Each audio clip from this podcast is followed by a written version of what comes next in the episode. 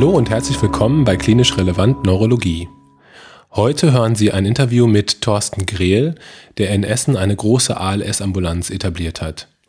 Wie Sie hören werden, verfügt Thorsten nicht nur über ein sehr tiefgehendes Wissen über Motorneuronerkrankungen, sondern ist darüber hinaus auch ein sehr guter Kliniker. Und Sie können heute daran teilhaben.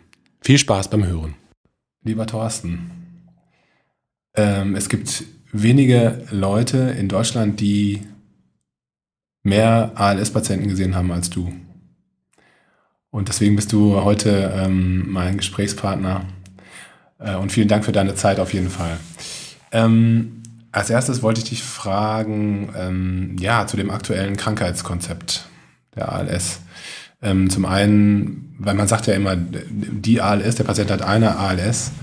Ähm, einmal zum, zum Thema ja, der unterschiedlichen Phänotypen, die es so gibt, der unterschiedlichen klinischen Präsentationen und zum anderen aber auch nochmal zum Thema ähm, Pathophysiologie.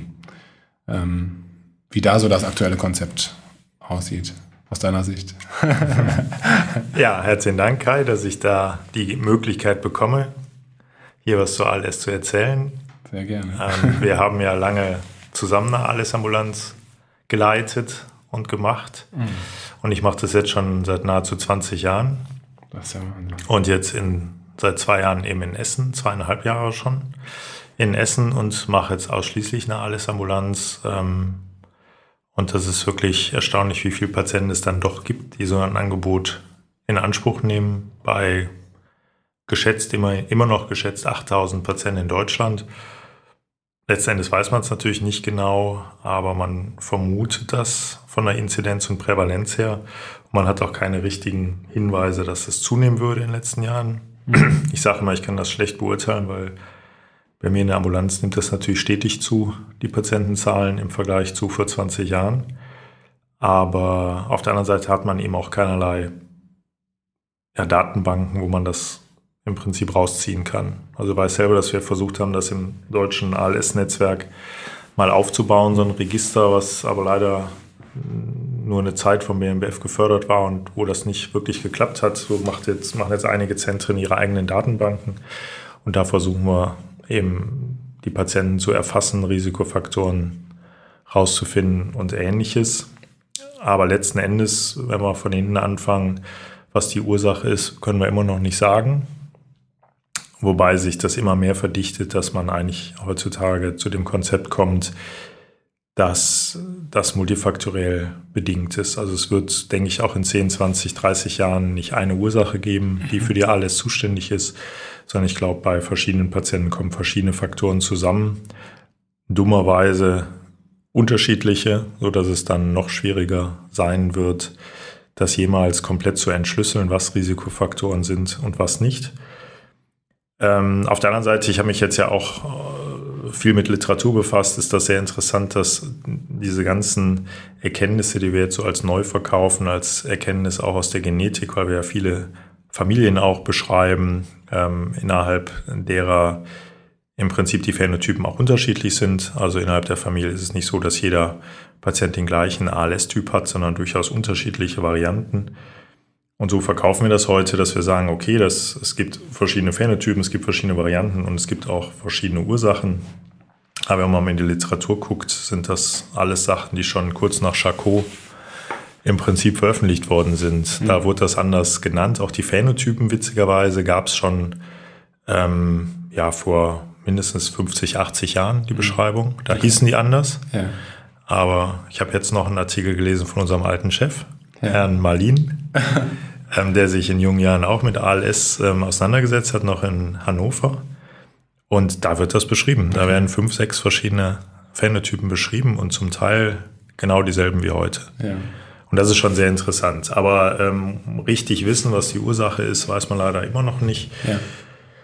So aus der Erfahrung heraus, ein Risikofaktor, das wirst du bestätigen können, ist, dass ALS-Patienten in der Regel komplett gesund sind ansonsten mhm. oder sehr gesund sind, mhm. anders mhm. vielleicht als Parkinson-Patienten oder viele andere ähm, Krankheitsentitäten, wo man im Alter krank wird. Das sind dann häufig multimobile Patienten, die auch viele Medikamente nehmen, ALS-Patienten sind häufig gesund, so das typische, ähm, die typische Frage an mich ist dann, Herr Doktor, wie kann das sein? Ich war immer gesund und jetzt habe ich so eine Erkrankung. Mhm Das ist leider sehr typisch. Das ist aber natürlich ein ziemlich blöder Risikofaktor, wenn man sagt, wenn man vorher gesund war, kriegt man mhm. häufiger eine ALS. Aber es scheint zumindest was dran zu sein, was man daraus dann mal macht. Muss man gucken, aber ich, das ist wirklich auffällig. Mhm. Es ist wirklich so, wenn ein Patient viele Vorerkrankungen hat, viele Medikamente einnimmt, dann wird man stutzig mhm. und überlegt, mhm. ob er vielleicht was anderes hat. Ähm, ja, ansonsten ist es wirklich so, dass wir heute mindestens acht, neun verschiedene Phänotypen unterscheiden und das Wichtige dabei ist, dass ähm, eben auch die Prognose komplett anders mhm. ist. Wir, ich würde sogar so weit gehen, dass ich die primäre Lateralsklerose heutzutage im Prinzip als Phänotyp einer ALS beschreiben würde. Mhm. Ähm, eine Apomotion Predominant ALS kann man dann auch dazu sagen. Und das sind Patienten, die eben wirklich ähm, eine Lebenserwartung von 15, 20 Jahren haben. Ja.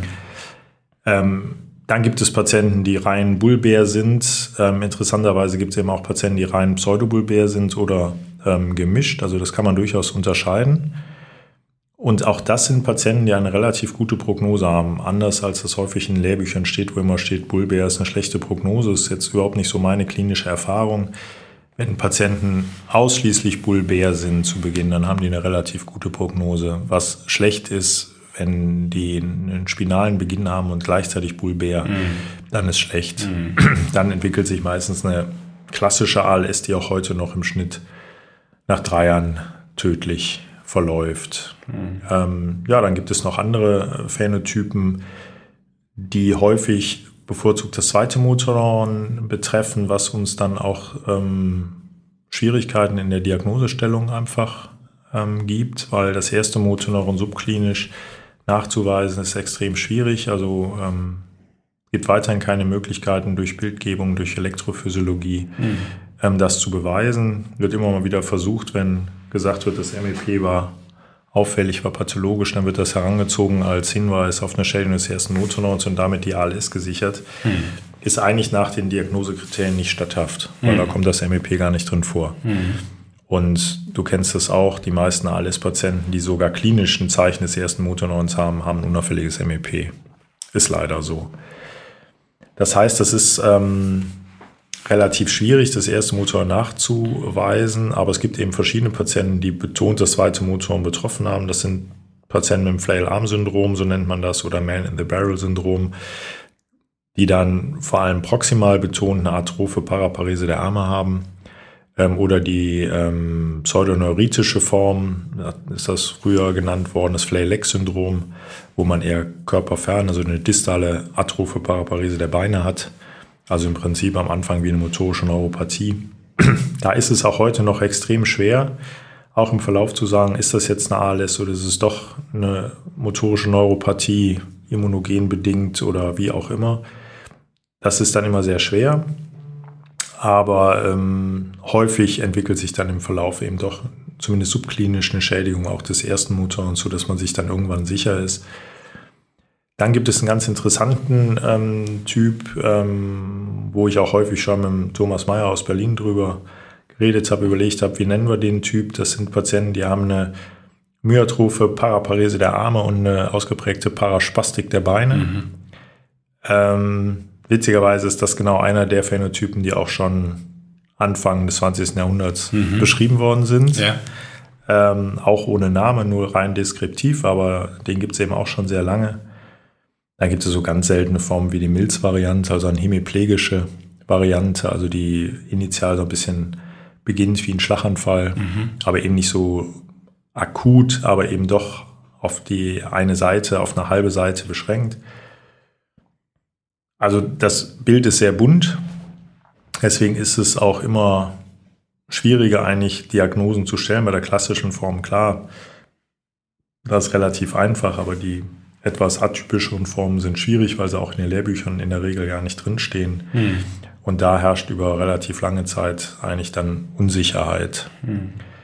Ähm, genau, was du noch gefragt hattest, was ist denn jetzt, wie ist denn so der Pathomechanismus, ist natürlich schwierig, aber was ich vielleicht einfach so mal zum Nachdenken ähm, sagen möchte, ist, dass so viele Sachen, die man immer so als, als ganz klar hinnimmt und denkt, da weiß man alles drüber, wenn man da ein bisschen drüber nachdenkt, wird das schon komplizierter. Zum Beispiel wie einfach der Ausdruck Spastik, was ist Spastik? Da wird häufig gesagt, ja, Spastik ist eine Pyramidenbahnschädigung, Tonuserhöhung, Reflexsteigerung, Lähmung. Ähm, das ist die typische Trias der Spastik. Problem bei einer ALS ist, Patienten mit einer Schädigung des ersten Motorhorns haben keine Parese. Ähm, die Patienten mit einer PLS oder einer Upper Predominant ALS sitzen im Rollstuhl, weil sie sich nicht bewegen können und haben in der Einzelkraftprüfung volle Kraft. Also eine reine Schädigung des ersten Motorneurons führt aus meiner Sicht nicht zu einer Muskelschwäche. Mhm. Die haben eine Tonuserhöhung, die haben extrem lebhafte Reflexe, aber keine Parese. Und was eben auch witzig ist, aber was vielleicht in die gleiche Richtung geht, die haben zum Beispiel auch keine Pyramidenbahnzeichen. Das steht immer schön in den Arztbriefen. Mabinski war positiv. Ein ALS-Patient mit einer primären Beteiligung des ersten Motorhorns hat ganz, ganz selten ein positives Pyramidenbahnzeichen. Mhm. Wo dann auch wieder die Frage ist, ist ein Pyramidenbahnzeichen überhaupt ein Pyramidenbahnzeichen oder müssen andere Sachen dazukommen? Aber auch die Diskussion gab es schon im 20. Jahrhundert. Mhm. Das ist schon 1950 geführt worden, die Diskussion, ob mhm. extrapyramidale ähm, Gegebenheiten da sein müssen, um ähm, Pyramidenbahnzeichen auszulösen. Ähm, ich denke, dass äh, unter dem Gesichtspunkt kann man das nochmal ganz neu hinterfragen und eben auch das Konzept der Spastik wird ähm, doch interessant, weil es sich einfach extrem unterscheidet, ob ein Patient einen Schlaganfall hat mhm. und dann wirklich eine spastische Hemiparese, Hemiplegie oder eben eine reine Schädigung der, Mot der Motorneurone. Dann hat er eben keine Parese. Mhm. Das finde ich schon extrem spannend mhm. und eigentlich richtig untersucht wird das eigentlich nicht. Was noch dazu kommt, ist, dass in der Forschung immer gesagt wird, ALS ist eine Erkrankung des Gehirns. Gerade aus Ulm kommen da ja sehr viele Arbeiten, auch die Prag-Stadien, wo versucht wird, ähnlich äh, vielleicht auch von Krankheitsprozessen bei der Demenz, zu sagen, die ALS breitet sich in Stadien aus, fängt irgendwo an und dann gibt es eine Art Spreading, eventuell auch durch ähm, ja sowas ähnliches wie eine Infektion, durch ähm, ähm, ja, Eiweißprodukte und so weiter, um das ganz einfach auszudrücken. Ich kann dem Konzept nicht ganz folgen, weil einfach der klinische Alltag dagegen spricht. Mhm. Also ich traue mir nicht zu, zu sagen, wenn ein Patient zu mir kommt mit einer entsprechenden Klinik, vorher zu sagen, was morgen passiert. Das kann ich nicht. Und aus meiner Sicht ist die ALS auch nicht primär eine Erkrankung des ersten Motorneurons. Also auch da muss man sagen, ist das früher schon anders beschrieben worden. Das heißt eben amyotrophe Lateralsklerose, weil im Vordergrund steht eben die atrophe Schwäche. Mhm.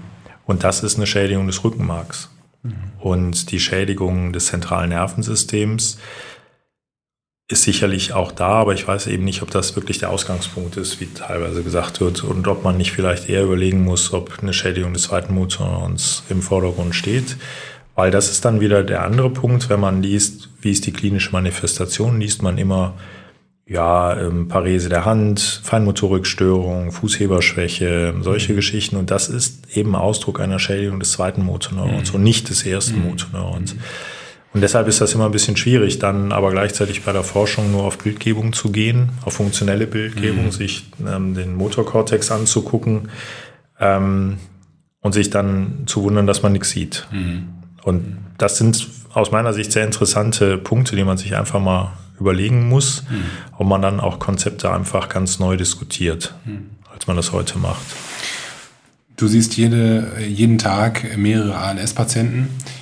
Was sind denn so ähm, aus deiner Sicht so typische klinische Symptome, die einen an eine äh, ALS denken lassen sollten? Also ist natürlich jetzt, nachdem ich jetzt gerade gesagt habe, was für viele unterschiedliche Typen es gibt, es gibt ist das natürlich sehr schwierig, ähm, weil wirklich alles auftreten kann.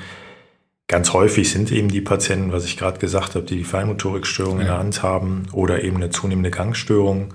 Wobei eben schon bei der Gangstörung ähm, man wirklich genau hinterfragen muss, was ist denn jetzt das Problem? Ist es wirklich die Fußhebung mhm. oder ist es, wie sich dann hinterher herausstellt, wenn Patienten dann mal wirklich untersucht werden, eine Spastik?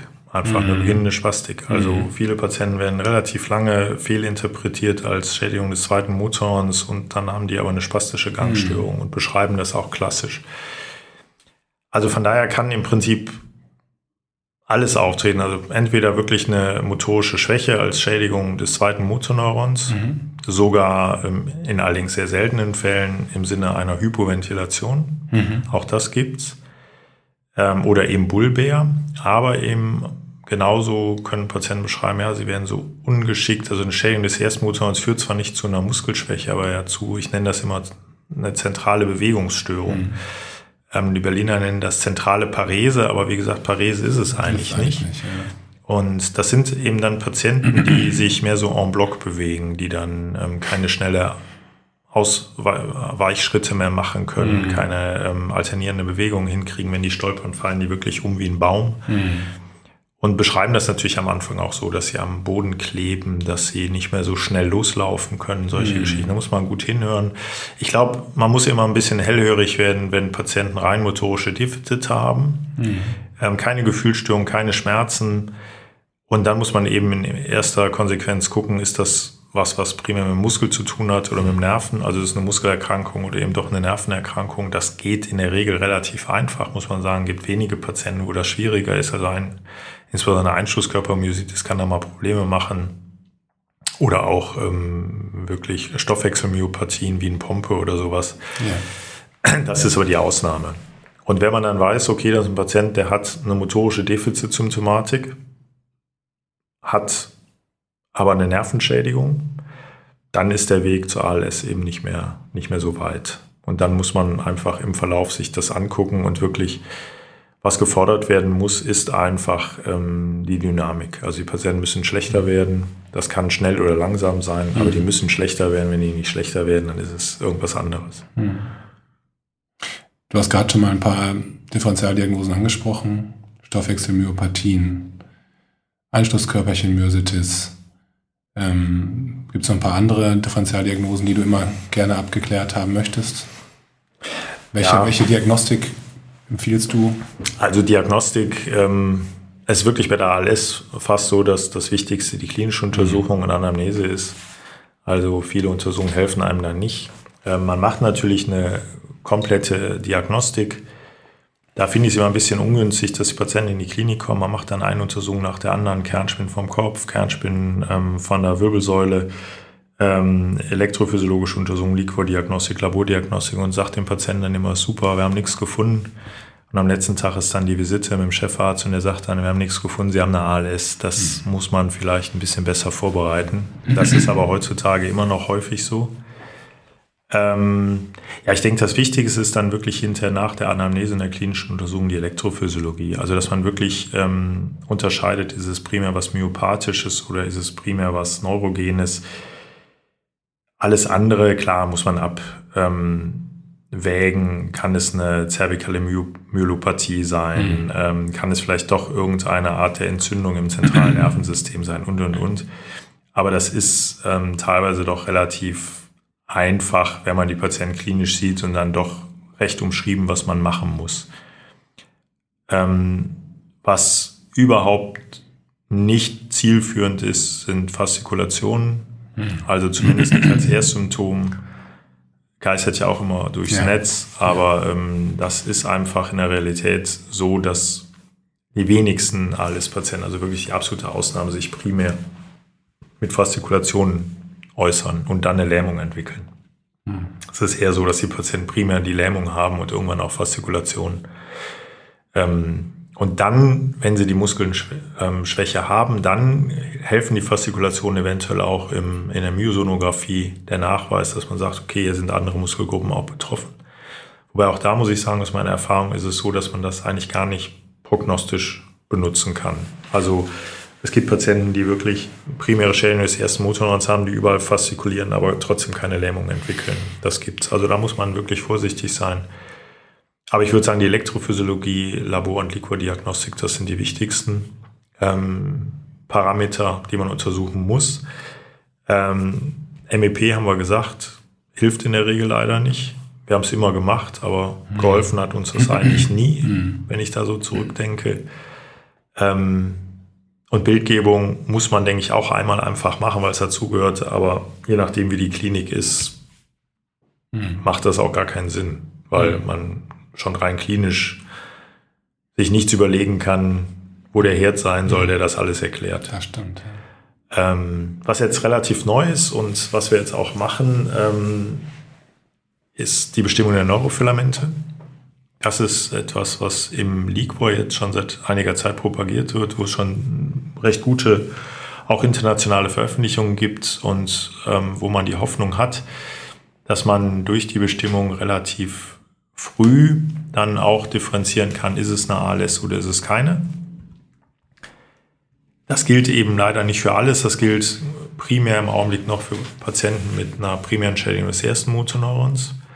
Aber wir machen jetzt auch relativ große Untersuchungen, also nicht nur wir, auch andere ALS-Ambulanzen, ähm, dass wir Neurofilamente im Serum bestimmen, weil das natürlich einfacher ist, als die Patienten zu punktieren. Und auch da hat man eine recht gute Vorhersagemöglichkeit, wenn die Befunde sehr pathologisch sind. Mhm. Schwierig wird es halt, wenn man so im Graubereich ist, wenn es so ein bisschen erhöht ist. Und mhm. da versuchen wir jetzt möglichst viele Patienten zu untersuchen, die phänotypisch gut validiert sind, um hinterher dann mal zu gucken, okay, welche Phänotypen können wir damit beweisen, welche nicht. Mhm. Also das ist sicherlich so das innovativste und spannendste in den letzten Jahren und die ähm, Neurofilamentbestimmung im Liquor kann man auch schon ganz normal routinemäßig anfordern. Mhm. Jetzt hast du es schon angesprochen, innovativ. Ähm, wie ist es therapeutisch? Ähm, ich habe immer noch das Reduzol abgespeichert. Das war das Einzige, was wir den Patienten verschrieben haben. Was gibt es da an neuen Entwicklungen? Ja, viel entwickelt hat sich leider nicht. Wobei ich sagen würde, ich würde das Reluzol heute ein bisschen besser bewerten als noch früher. da haben wir immer gesagt, drei Monate Lebensverlängerung, was soll das? Mittlerweile wissen wir, im Prinzip aus Langzeitbeobachtungen, dass Riluzol im Schnitt zu einer Lebensverlängerung von einem Jahr führt. Mhm. Was ich gar nicht so schlecht finde, gerade wenn man das mal mit onkologischen Präparaten vergleicht, weil 90 Prozent der Patienten, die Riluzol nehmen, merken ja nichts davon. Und die anderen zehn müssen es meistens absetzen, weil sie gastrointestinale Beschwerden bekommen. Ähm, also die Zahl der Patienten oder die Patienten, die es einnehmen, längerfristig haben ja keine Nebenwirkungen. Und ähm, wenn man dann bei einer Tablette, die man nicht merkt, ähm, die Chance hat, ein Jahr länger zu leben, finde ich das gar nicht so schlecht. Und man hat auch viele Untersuchungen, die zeigen, dass man durchaus nicht länger leidet. Das ist ja dann auch immer die Frage, ja, lohnt sich das bei so einer Erkrankung ein Jahr länger zu leben? Ähm, da gibt es viele Untersuchungen zu, die zeigen, ja, die Patienten leben lebenswert länger. Mhm. Die haben eine hohe Lebensqualität ähm, und man verlängert im Prinzip die Zeit mit hoher Lebensqualität. Deswegen halte ich das für eine sehr wichtige Therapie. Es ist immer noch häufig, dass man hört, ach wozu und das ist doch nicht mhm. so dringend. Ähm, ich würde es immer geben und deswegen mache ich das auch so. Jeder Patient, der zu mir in die ALS-Ambulanz kommt, hat ja einfach schon mal gehört, dass er eine ALS haben könnte. Und ähm, wenn er wirklich Beschwerden hat und nicht nur kommt, weil er ein Faszikulationssyndrom abgeklärt haben möchte, dann verschreibe ich auch immer sofort Riluzol. Ich setze es dann lieber ein, zwei Jahre später ab und sage, es war doch was anderes, mhm. ähm, als die Zeit zu verpassen. Also Riluzol, denke ich, ist im Augenblick wirklich das einzige Präparat, was wir guten Gewissens allen Patienten anbieten können und was auch gar nicht so eine schlechte Wirkung hat. Natürlich nicht das, was wir wollen, aber so schlecht ist es auch nicht. Es gibt da noch andere Medikamente. Edaravone ist ja ein Medikament, was aus der Schlaganfalltherapie kommt, aus ähm, Südkorea. Ähm, wahrscheinlich, weil es aus der Schlaganfalltherapie kommt, erklärt sich auch die Gabe, weil ähm, beim Schlaganfall in Asien ist es so, dass die Patienten das in der Akutphase über zwei Wochen intravenös bekommen auf den Stroke Units oder Intensivstationen und dann wird es abgesetzt. Und bei der ALS ist es aber eben anders. Da wird es ein Leben lang gegeben wahrscheinlich, also die Langzeitstudienergebnisse haben wir noch nicht, aber es spricht im Augenblick nichts dafür, dass man das irgendwann absetzt. Das heißt, die Patienten bekommen das immer pro Monat, dann irgendwann nicht an 14 Tagen, sondern an 10 Tagen, weil wahrscheinlich die Firma auch gesehen hat, an den Wochenenden intravenöse Therapien ist schwierig. Also ist die Therapie 10 Wochentage pro Monat am Stück. Ähm, und das ist aber natürlich dann etwas schwierig, einfach von der Logistik her. Und da muss man dann immer gut überlegen, ist das etwas, was die Patienten von der Lebensqualität maßgeblich beeinträchtigt oder ist etwas, was eventuell helfen kann. Und man muss ein bisschen kritisch sehen, dass Edaravone ist ein Medikament, was in der initialen Studie keine Wirkung gezeigt hat. Also so wie wir die Studien kennen, wir haben ja auch einige zusammen gemacht, werden Patienten eingeschlossen, die eine ALS haben. Wahrscheinlich, sicher, möglich. Ähm, möglichst werden Patienten eingeschlossen, die relativ deutlichen Progress haben, damit man nach einem Jahr auch sehen kann, hat die Therapie eine Wirkung oder nicht. Und wenn man dieses Patientenkollektiv untersucht hat, hat Edaravone keinerlei Wirkung gezeigt. Und dann hat die Firma im Prinzip eine Subgruppenanalyse gemacht und hat gesehen, okay, da scheint eine Gruppe zu sein, die zu profitieren scheint. Und das waren eben Patienten mit ganz spezifischen Merkmalen. Und mit denen hat man nochmal eine Studie gemacht und diese kleine Gruppe an Patienten zeigt eine Wirkung. In der Form, dass die Patienten in den sechs Monaten, die untersucht wurden, langsamer schlechter werden. Mhm. Langzeitergebnisse haben wir nicht. Also was nach den sechs Monaten ist, wissen wir noch nicht. Es gibt unveröffentlichte Meinungen. Dass das auch dann über die nächsten sechs Monate anhält, ist eigentlich auch zu erwarten, aber die Daten gibt es noch nicht. Über das gesamte Überleben kann man auch noch nichts sagen. So waren die Studien nicht aufgebaut, dass man zum Überleben was sagen kann. Das bedeutet aber letzten Endes, wir haben ein Medikament, was jetzt überall zugelassen wird, was aber eigentlich nur bei einer kleinen Subgruppe von Patienten eine begrenzte Wirkung was eigentlich hat. Ist das für eine Gruppe? Die Patienten dürfen nicht länger als zwei Jahre erkrankt sein. Mhm. Ähm, ein ALSFRS von minimal 24, also 48 ist ja die Höchstzahl, wenn man gesund ist. Das sind zwölf Fragen, kriegt man vier Punkte. Ähm, und in keiner der Fragen darf man unter zwei Punkten liegen, also mhm. nicht in einem Null und im anderen vier, das ist auch nicht erlaubt. Mhm. Ähm, die müssen eine Vitalkapazität haben von nach 80 Prozent und müssen aber eine gewisse Dynamik haben. Also dürfen nicht zu schnell, aber auch nicht zu langsam Progress zeigen. Mhm. Also schon eine sehr spezifische Gruppe. Ähm, und das Blöde ist, also blöd finde ich es, weil das in Deutschland demnächst auch so sein wird, die Zulassung, die bisher überall erfolgten, erfolgt ohne Einschränkung. Also in Amerika ist es zugelassen für alle ALS-Patienten.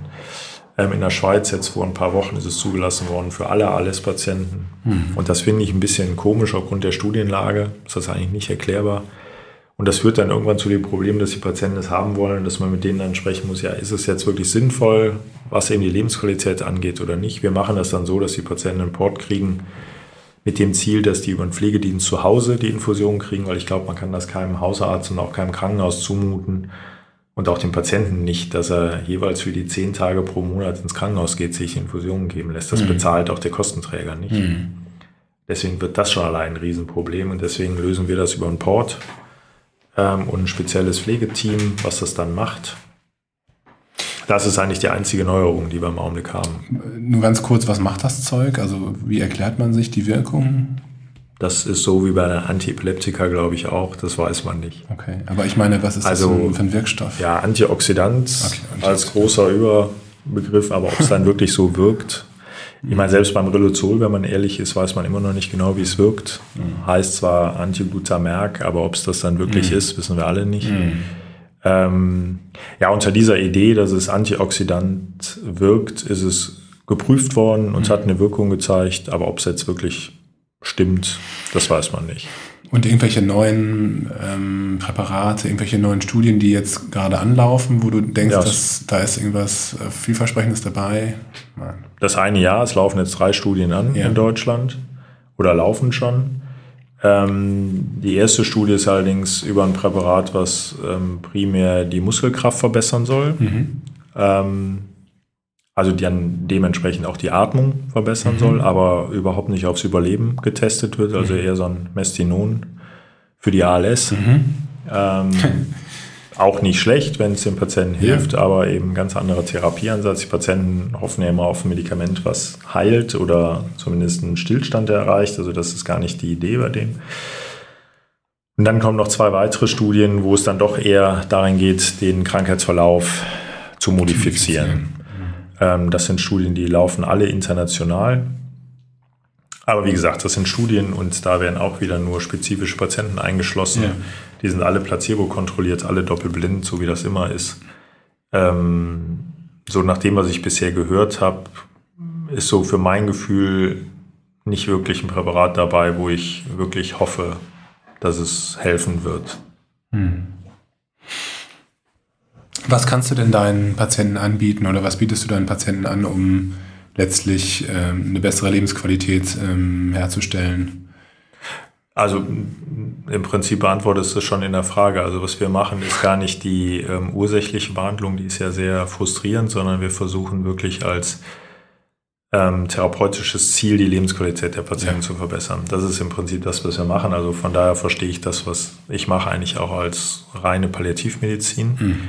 Ähm, weil es handelt sich einfach um eine Erkrankung, die zum Tode führt, ähm, die nicht ähm, heilbar ist und wo wir einfach versuchen, relativ früh dann einzugreifen und durch verschiedene Maßnahmen Lebensqualität zu verbessern. Und ähm, erstaunlicherweise kann man extrem viel machen und die Patienten kommen ja auch immer. Man fragt sich ja sonst ja, warum kommen die zu mir in die Ambulanz? Ich kann ja auch nichts machen, mhm. außer vielleicht Krankengymnastik verschreiben und Relozol. Das kann ja niedergelassen auch.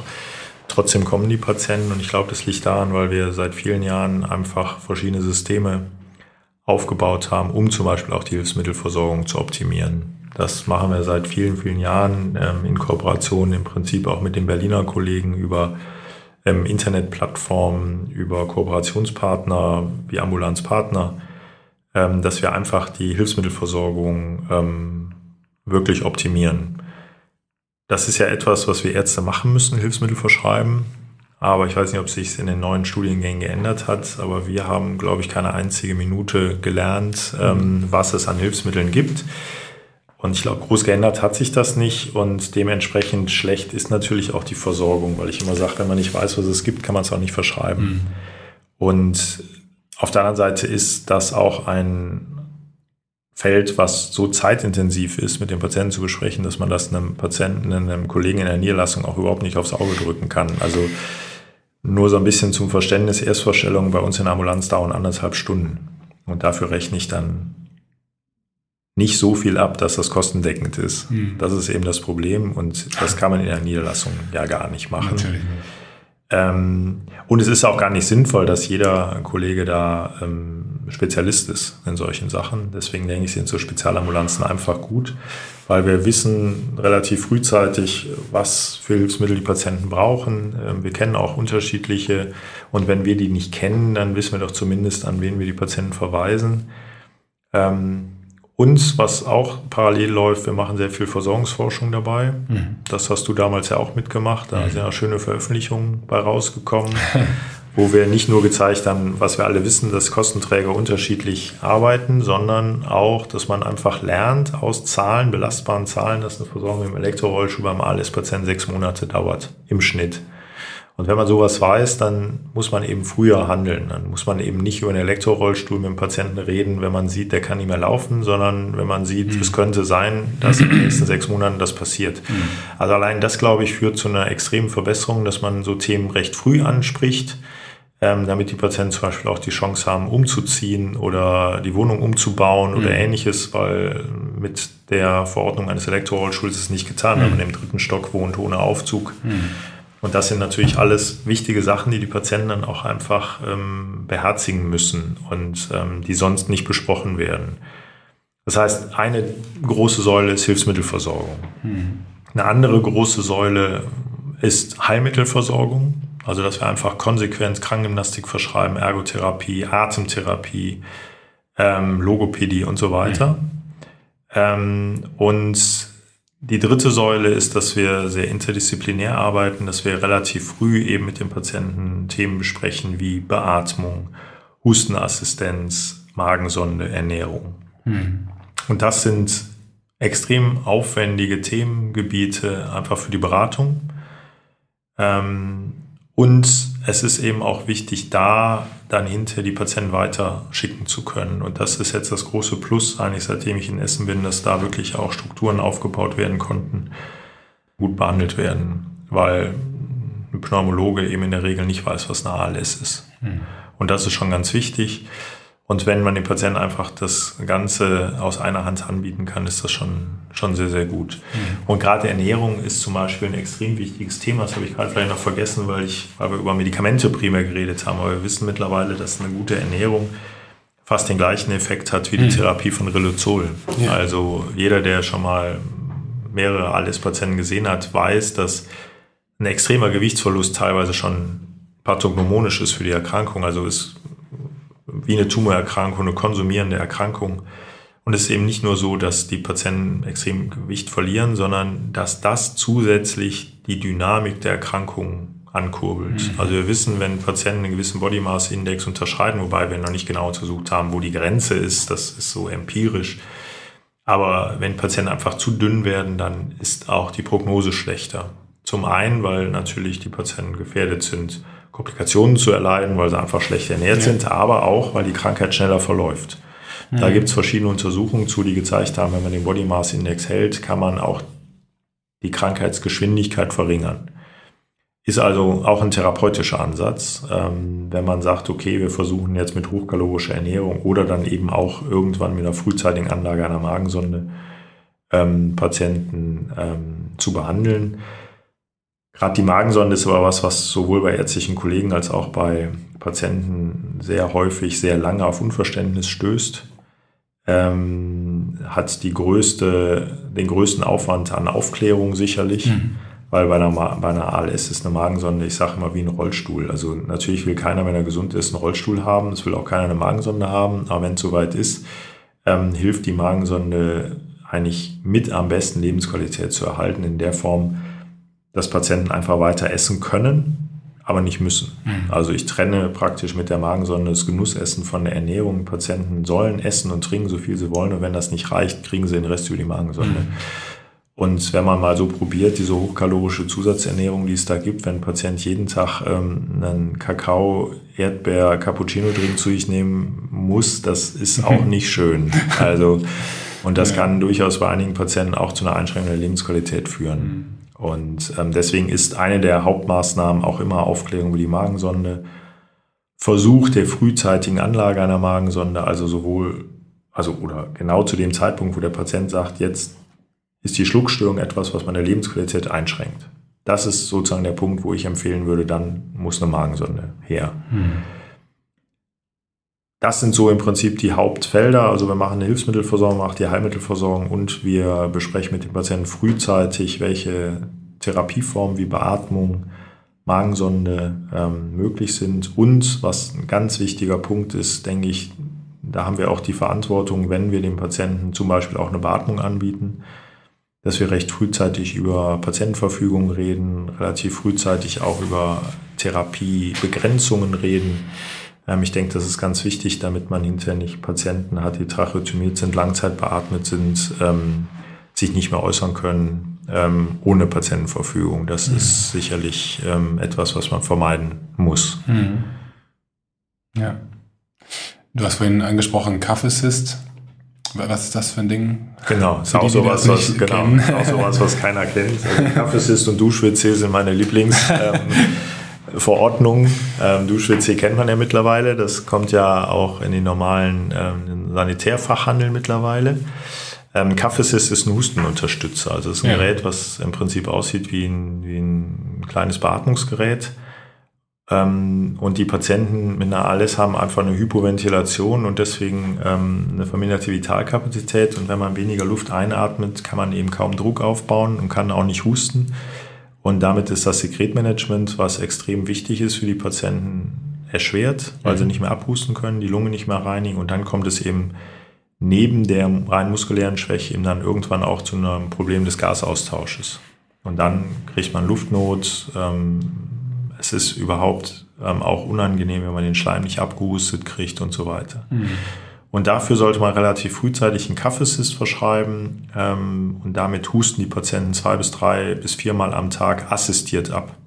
Das heißt, es wird über eine Maske Luft in die Lunge gedrückt, ähm, dann können die Patienten Druck aufbauen, husten und beim Husten baut das Gerät einen Unterdruck auf und zieht praktisch den Schleim okay. aus der Lunge ist eine eigentlich sehr gute Möglichkeit, die Patienten lange zu unterstützen. Man sollte das immer mit anderen Maßnahmen unterstützen, wie mechanische Lockerung des Schleims, ähm, ausreichende Flüssigkeitszufuhr, aber auch eine Atemtherapie, die auch häufig nicht durchgeführt wird, ähm, entweder vom Logopäden oder vom Krankengymnasten, mit, man nennt das dann forciertem Sekretmanagement. Also man kann auch konservativ gewisse Tricks lernen, wie man dann verbessert abhustet. Und das alles zusammen ist ganz wichtig, ähm, um bei Patienten dann, die ja irgendwann alle eine Schwäche der Atemmuskulatur bekommen, ähm, so Probleme dann zu vermeiden. Mhm. Kannst du noch was kurz zum Thema Kommunikationshilfen sagen? Weil das ist ja auch was, was die Patienten deutlich in ihrer Lebensqualität einschränkt. Genau, bei Kommunikationshilfen ist erstmal ein ganz wichtiger Punkt, ähm, Patienten mit einer ALS können im natürlichen Krankheitsverlauf immer kommunizieren. Mhm. Warum ist das so? Weil erstaunlicherweise, also ich kenne die Antwort nicht, warum es so ist, aber die Nerven, welche die Augenmuskeln versorgen, gehen immer später kaputt als die Nerven, die die Atemmuskulatur versorgen. Mhm. Das heißt, ein Patient im normalen Krankheitsverlauf, der sich nicht beatmen lässt, stirbt an der CO2-Narkose, bevor er die Augen nicht mehr bewegen kann. Das bedeutet im Umkehrschluss, jeder ALS-Patient kann kommunizieren und wenn es eben über ein Tablet mit Augensteuerung ist. Auch ähm, Nahkommunikationshilfen ist dann wieder ein Thema für sich. Da ist eine Riesenentwicklung ähm, bis hin zu solchen Devices, die jetzt auf den Markt kommen demnächst, die so ähnlich dann sind wie diese Google-Brillen, mhm. wo man sozusagen ähm, dann praktisch alles direkt in der Brille hat, ähm, den Cursor und alles. Mhm. Ähm, also da ist eine Riesenentwicklung, das kann man als Arzt auch nicht wissen, aber da muss man eben wissen, welche Leute man hinschickt. Und ähm, Nahkommunikationshilfen sind ganz wichtig. Ähm, und da gibt es dann eben Unterschiede. Es gibt Patienten, die einen rein bulbären Typ haben, da reicht es, ein Tablet zu verschreiben. Ja. Da gibt es dann für ein paar Mark eine App. Ähm, und die können dann wunderbar ja noch die Finger, die Hände benutzen und schreiben und darüber kommunizieren. Aber irgendwann ist bei den meisten eben dann doch so, dass ähm, sowohl das Sprechen nicht mehr geht, als auch die Feinmotorik nicht ausreicht, um zu schreiben. Und dann kommen eben, sagen wir, kompliziertere Kommunikationshilfen ähm, mit Augensteuerung zum Einsatz. Und da gibt es eben auch unterschiedliche. Und wie gesagt, jeder ALS-Patient, der sich nicht beatmen lässt, kann ein solches Gerät steuern. Und deswegen ist es auch so wichtig, die Patienten aufzuklären, wenn sie sich beatmen lassen, dass sie das dann irgendwann nicht mehr können. Weil wenn man beatmet wird, ist es in der Regel so, dass irgendwann auch die Nerven, die die Augenmuskeln versorgen, nicht mehr funktionieren. Mhm. Und da muss man sich klar machen, dass die Patienten zum einen nicht mehr kommunizieren können, was schlimm genug ist. Zum anderen werden sie aber funktionell auch blind, was man sich auch häufig nicht klar macht, mhm. weil der Lidschlag ja auch nicht funktioniert. Und entweder geht dann die Kornea kaputt oder auch man hat Tag und Nacht eine feuchte Kammer vor den Augen. Ähm, Im Endeffekt sieht man eben nichts mehr. Und das ist dann natürlich ein Vollbild der Erkrankung, wo man nicht kommunizieren kann, keinen einzigen Muskel mehr aktiv steuern kann, nichts mehr sieht, mhm. aber alles spürt, ähm, wahrscheinlich auch noch relativ lange denken kann, ob irgendwann eine Demenz dann dazu kommt oder ähnliches, weiß man ja nicht, weil man mit mhm. den Patienten gar nicht mehr kommunizieren kann. Mhm. Also das muss man wissen und das muss man mit dem Patienten dann auch besprechen, dass eine solche Situation eintreten kann. Und so etwas muss man dann auch in spezifische Patientenverfügung abfragen. Und wir haben eine spezifische Patientenverfügung bei uns auf der Homepage. Das ist ähm, eine Vorlage, die ich aus Berlin benutzen durfte, die Kollegen in der Charité entwickelt haben, die ich ein bisschen angepasst habe. Ähm, und so etwas sollten die Patienten benutzen, einfach ähm, um festzulegen, okay, möchte ich diese Situation erleben oder möchte ich, wenn ich es verpasse, solange ich noch kommunizieren kann, zu sagen, ich möchte nicht mehr beatmet werden, dass man den Patienten dann zum Beispiel auch anbietet, zu sagen, okay, du kannst das ankreuzen, wenn du nicht mehr kommunizieren kannst, stellen wir für dich die Maschine ab.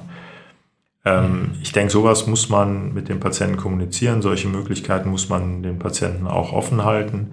Und das hat ja auch nichts mit Sterbehilfe zu tun mhm. oder ähnlichem, sondern ähm, das ist ein Sterben lassen, so nennen wir das dann, weil der natürliche Krankheitsverlauf eben so ist. Ja. Mhm. Aber über einen sehr langen Zeitraum können Patienten eben mit solchen hochspezialisierten Kommunikationshilfen wirklich noch kommunizieren. Ähm, Gibt es Literatur, die du empfehlen kannst ähm, für interessierte Kollegen, die sich mit der Erkrankung so ein bisschen aus, auseinandersetzen wollen? Oder gibt es irgendwelche interessanten Links äh, im Internet?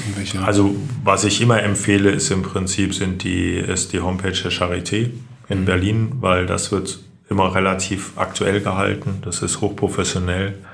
Da werden immer die neuesten, ähm, sage ich mal, ähm, Studien aufgeführt, mhm. die neuesten Nachrichten kommentiert.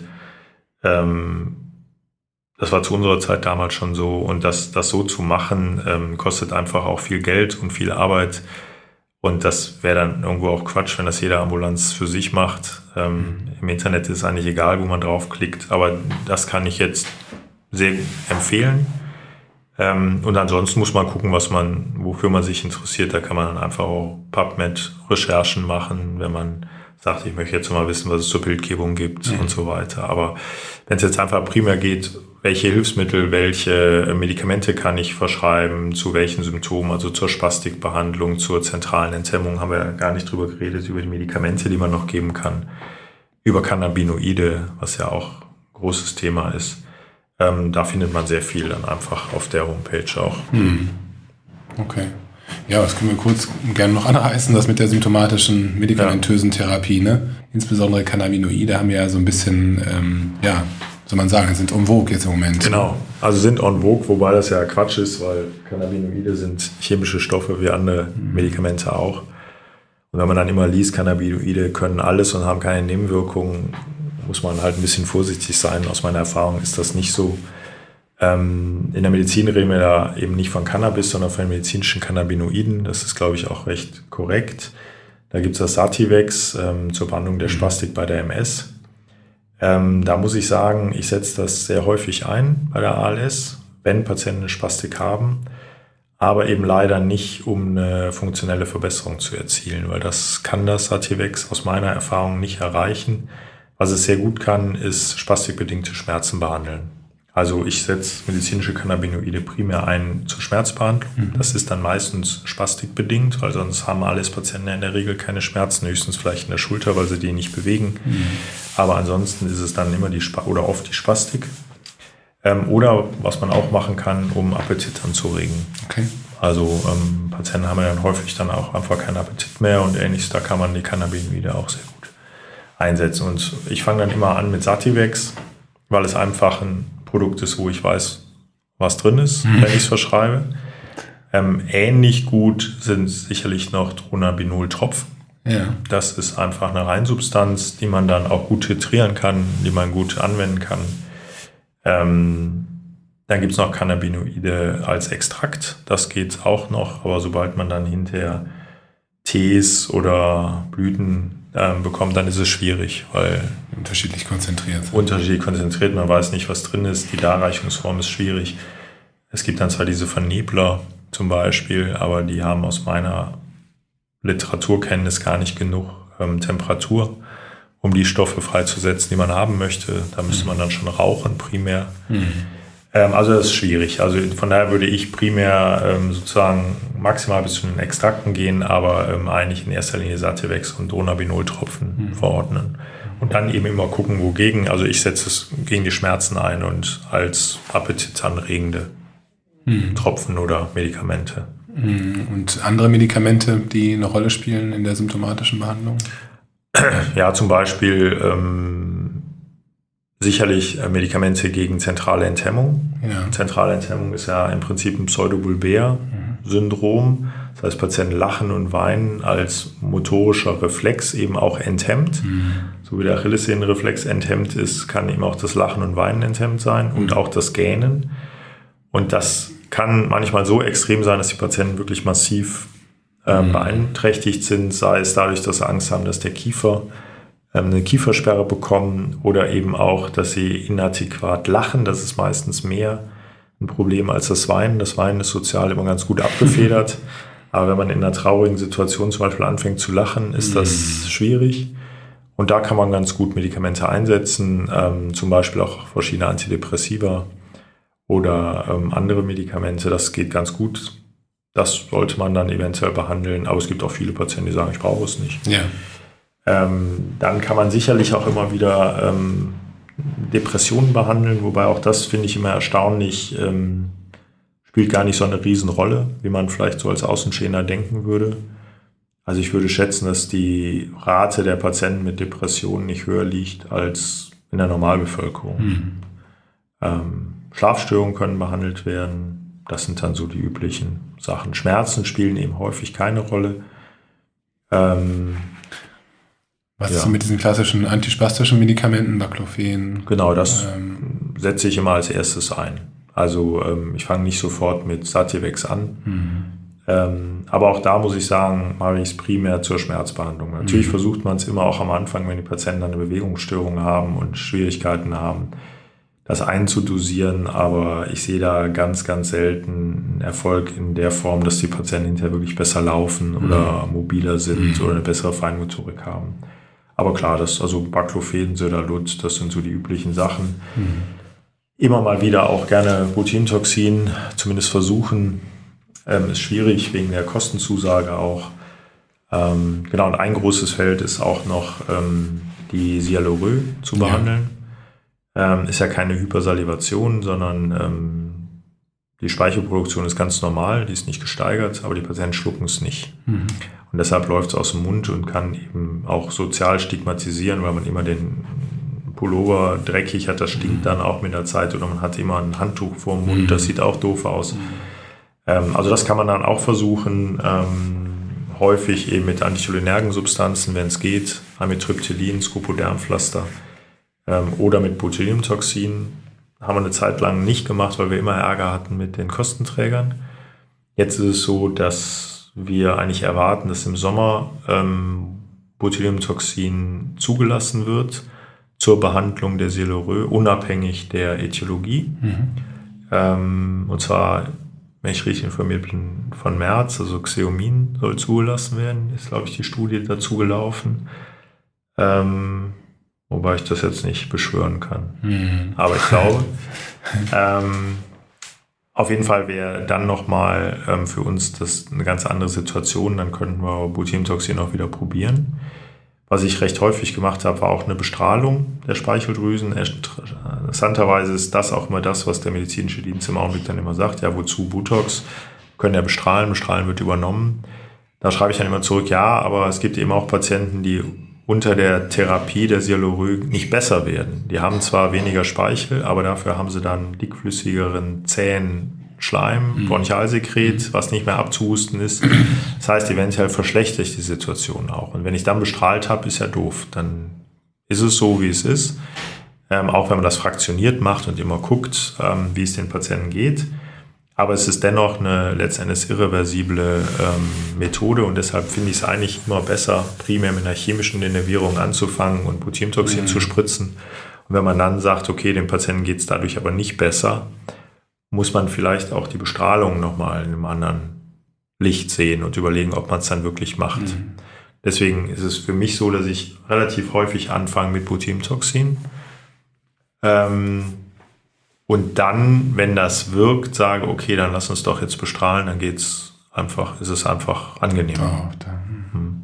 okay. okay, also vielen Dank, Thorsten, für deine Zeit und die ganz interessanten und wichtigen Informationen. Gerne. Vielen Dank fürs Zuhören. Wir hoffen, dass Sie auch heute wieder wichtige Informationen für Ihre klinische Tätigkeit mitnehmen konnten. Wie immer freuen wir uns über Ihre Rückmeldungen, über Ihre konstruktive Kritik und über Themenvorschläge für neue Beiträge und Themen. Vielen Dank und bis bald.